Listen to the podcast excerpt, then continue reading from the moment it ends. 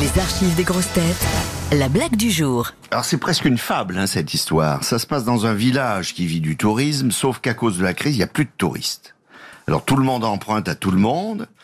Plusieurs mois passent, misérable, personne. Arrive enfin un touriste qui prend une chambre. Il la paie avec un billet de 100 euros. Le touriste n'est pas plutôt monté dans sa chambre que l'hôtelier court porter le billet de 100 euros chez le boucher à qui il doit justement 100 euros.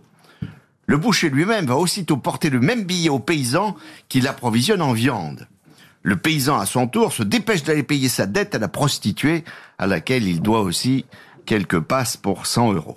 La prostituée boucle la boucle en se rendant à l'hôtel pour rembourser l'hôtelier qu'elle ne payait plus quand elle prenait une chambre pour honorer le paysan. Comme elle dépose le billet de 100 euros sur le comptoir, le touriste qui venait de dire à l'hôtelier qu'il n'aimait pas sa chambre et n'en voulait plus ramasse son billet et disparaît.